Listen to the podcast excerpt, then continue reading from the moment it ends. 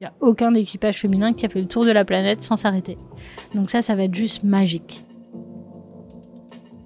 Bonjour et bienvenue sur cette nouvelle série du podcast Futur Agri. Je suis Colline Laurent et pendant 5 épisodes, je vous emmène à la rencontre de personnalités inspirantes et inspirées qui font bouger les lignes du monde agricole et alimentaire.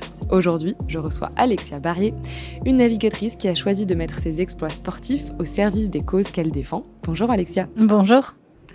Je suis ravie de te recevoir. C'est un peu impressionnant aussi. J'avoue, c'est pas tous les jours que on a l'opportunité d'échanger avec une femme qui prépare un tour du monde à la voile avec un équipage 100% féminin. Et ça, c'est juste ton gros projet du moment, mais tu en as déjà accompli beaucoup d'autres. Euh, pour les auditeurs et auditrices qui te connaissent pas encore, est-ce que tu peux te présenter rapidement et nous dire pourquoi tu navigues aujourd'hui? Bah Déjà, merci pour l'invitation. Je suis ravie d'échanger avec toi aujourd'hui. Euh, moi, je suis navigatrice, donc depuis l'âge de 3 ans, en gros. j'ai démarré la voile quand j'étais petite avec mes parents euh, dans la baie d'Antibes, donc en Méditerranée. Euh, et j'ai terminé le dernier Vendée Globe, donc en 2020, avec mon bateau qui s'appelle TSE For My Planet.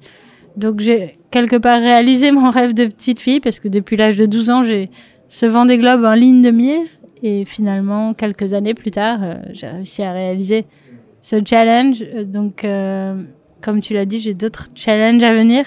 C'est le moteur de ma vie finalement d'entreprendre, de, créer et d'embarquer un maximum de gens dans mes aventures euh, pour la compétition, mais pour plein d'autres raisons et notamment euh, pour les activités que je mène avec mon association For My Planet, pour prendre soin de l'océan et aussi euh, donner envie aux jeunes générations bah, de prendre soin d'eux, de réaliser leurs rêves et, et de réaliser euh, euh, ce qu'ils veulent dans la vie sans se mettre de barrières en fait.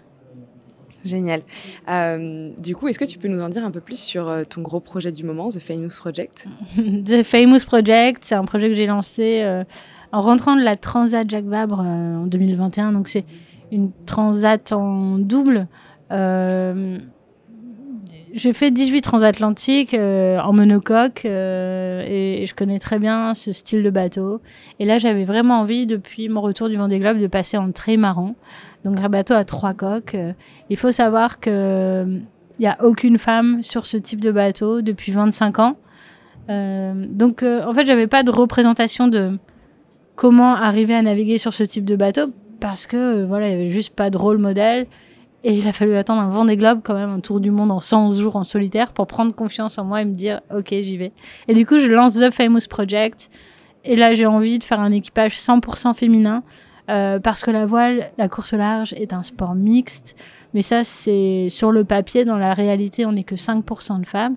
Donc j'avais vraiment envie de faire bouger les lignes de mon sport, de le rendre euh, plus euh, inclusif, plus plus de, avoir plus de mixité, de diversité. Et grâce à The Famous Project, on va vraiment pouvoir marquer l'histoire de notre sport en tentant de battre le record du trophée Jules Verne. Donc, c'est un record de dingue. Hein, si on est loin du temps de Phileas Fogg, qui était l'histoire de, de Jules Verne, donc du, du Tour du Monde en 80 jours. Là, on est à 40 jours et 23 heures. Euh, ça requiert énormément de préparation et c'est pour ça qu'on partira que en 2025 parce qu'on a besoin de deux ans pour s'entraîner. Et là, on est en phase de sélection donc j'ai déjà à mes côtés les meilleures navigatrices de la planète. Euh, pour l'instant, nous sommes huit, six nationalités différentes. Euh, on a commencé les entraînements, mais on a énormément de travail devant nous pour euh, accomplir euh, cette tentative de record. Et on a une chose à faire super importante en termes euh, sportifs, c'est établir un temps de référence autour du monde en équipage 100% féminin qui n'existe pas parce qu'il n'y a aucun équipage féminin qui a fait le tour de la planète sans s'arrêter. Donc ça, ça va être juste magique. Et le challenge encore plus grand que l'exploit sportif, ça va être entraîner dans notre sillage un maximum de jeunes filles et de femmes, leur donner envie d'oser, euh, leur donner envie de dire au monde leur projet. Et on, pendant les deux ans de préparation, on va avoir des phases d'échange comme ça avec les femmes de la planète pour rendre famous, les femmes de la planète. C'est voilà pourquoi le nom The Famous Project? Génial. Tu as parlé euh, un petit peu de ton association aussi, euh, donc du coup qui est sur un autre registre euh, avec The Famous Project, c'est la promotion de, des femmes et de, de, de l'esprit d'initiative féminin et des, des, exploits sportifs féminins. For My Planet, c'est tout à fait autre chose. Est-ce que tu peux nous en dire un peu plus? For My Planet, c'est une association que j'ai créée en 2010. Euh, j'avais déjà une bonne expérience de course au large, j'avais déjà effectué quelques transatlantiques, gagné des courses, etc. C'est juste en fait un truc, le 5 janvier 2009, on traverse l'Atlantique en équipage. Je suis la seule femme à bord, la seule française. On arrive sur les côtes anglaises, on passe, franchit la ligne en premier, on gagne la maxi transatlantique. Et là, je dois être juste super fière d'avoir accompli ça, mais en fait, j'ai envie de vomir, je me sens pas bien. Et je réalise que c'est à cause du nombre de déchets, de pollution qui sont devant moi quand on approche des côtes. Ça me retourne le cœur et là je me dis ma petite il faut vraiment que tu te bouges pour préserver ton terrain de jeu. Et je décide de créer l'association Format et Planète pour préserver l'océan. Et aussi dans le but de parler aux jeunes générations de l'importance de la préservation de l'océan mais aussi de se réaliser en tant qu'être humain en tant qu'adulte équilibré réalisant des choses qui font sens. Donc on travaille sur ces deux volets sciences et éducation. J'équipe tous mes bateaux de course de capteurs pour apporter des données in situ sur l'océan, donc euh, des données sur l'eau de surface. Euh, pour euh, ce qu'on a fait jusque-là, c'est des millions de données sur la température et la salinité qui sont deux facteurs importants pour connaître la densité de l'eau. Quand la densité de l'eau est modifiée, c'est les courants marins qui sont modifiés. Et donc toute la biodiversité qui est impactée, mais aussi le climat, parce que les courants marins, comme les courants atmosphériques, sont des régulateurs du climat. Donc euh, c'est super important pour les chercheurs d'avoir des données sur l'océan, notamment parce que on va naviguer dans le sud de l'Indien, dans le sud du Pacifique. Et il n'y a aucune donnée in situ là-bas parce qu'il n'y a personne, à part des albatros, mais on n'a pas encore réussi à, les dresser pour apporter des infos. Euh, donc euh, c'est un, un, travail essentiel. Et là, sur le trimaran, comme on touche pas beaucoup l'eau, on vole, on va avoir un nouveau système de capteurs sur la première couche de l'atmosphère, la couche qui entre en, interaction avec l'océan. C'est super intéressant. Et on poursuit notre travail avec euh, le programme éducatif. Aujourd'hui, on a 100 000 enfants, les Kids Format et Planète qui suivent euh, le programme éducatif.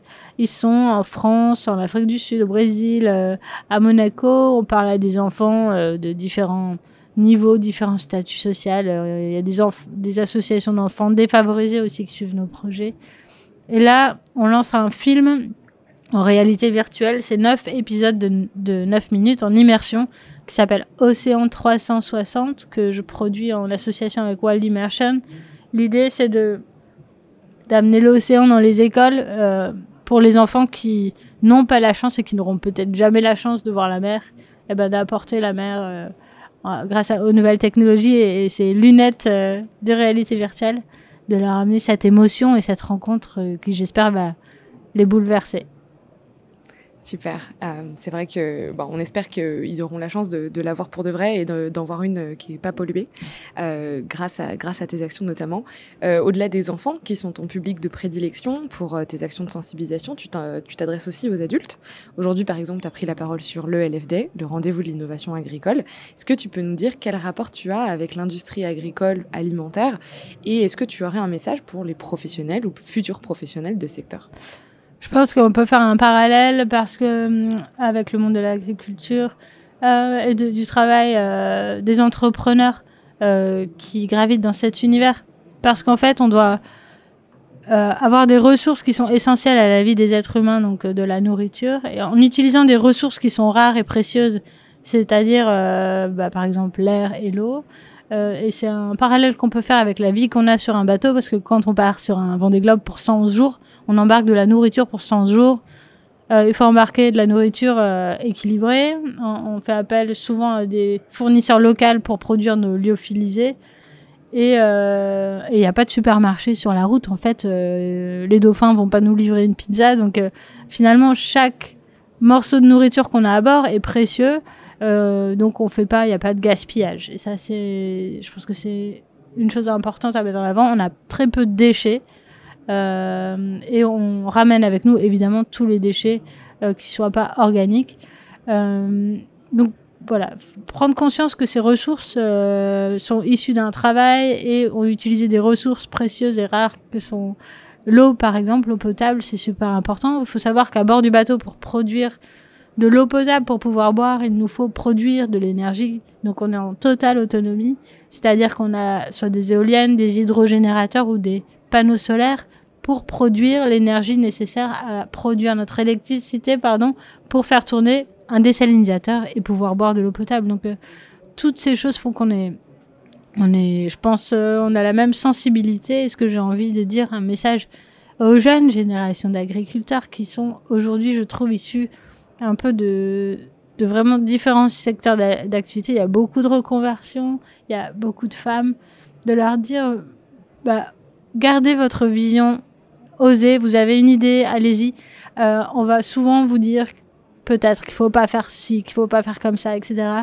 Euh, ça fait partie du cheminement, mais gardez votre vision, vous savez où vous allez, ayez confiance en vous, ne lâchez rien, ça demande énormément de travail, ça va être dur, mais ça va être tellement satisfaisant de voir cette vision finalement se transformer en une entreprise magnifique, donc foncez et essayez de vous entourer d'une ou deux personnes qui vont vous soutenir, que ce soit votre famille, vos amis.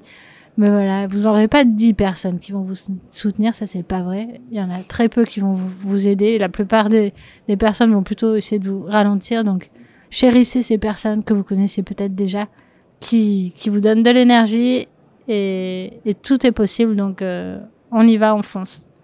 Merci beaucoup, Alexia. Tu as euh, employé le terme oser. Je crois que ça fait partie de, de ta devise. oui, c'est ça. C'est rêver, oser et partager. Merci Alexia d'être venue euh, partager ce moment d'inspiration avec nous. J'espère que cette conversation vous aura donné envie à vous aussi de rêver, d'oser et de partager. Et d'ailleurs, si vous avez aimé cet épisode, n'hésitez pas à en parler autour de vous, à le commenter ou à mettre 5 étoiles à ce podcast. C'est ce qui nous aide le plus à faire connaître Futur Agri. Cet épisode a été enregistré dans le studio du Grand Contrôle, monté par Valentin Noton. Il est produit par la Ferme Digitale. Merci pour votre écoute et à bientôt pour un prochain épisode.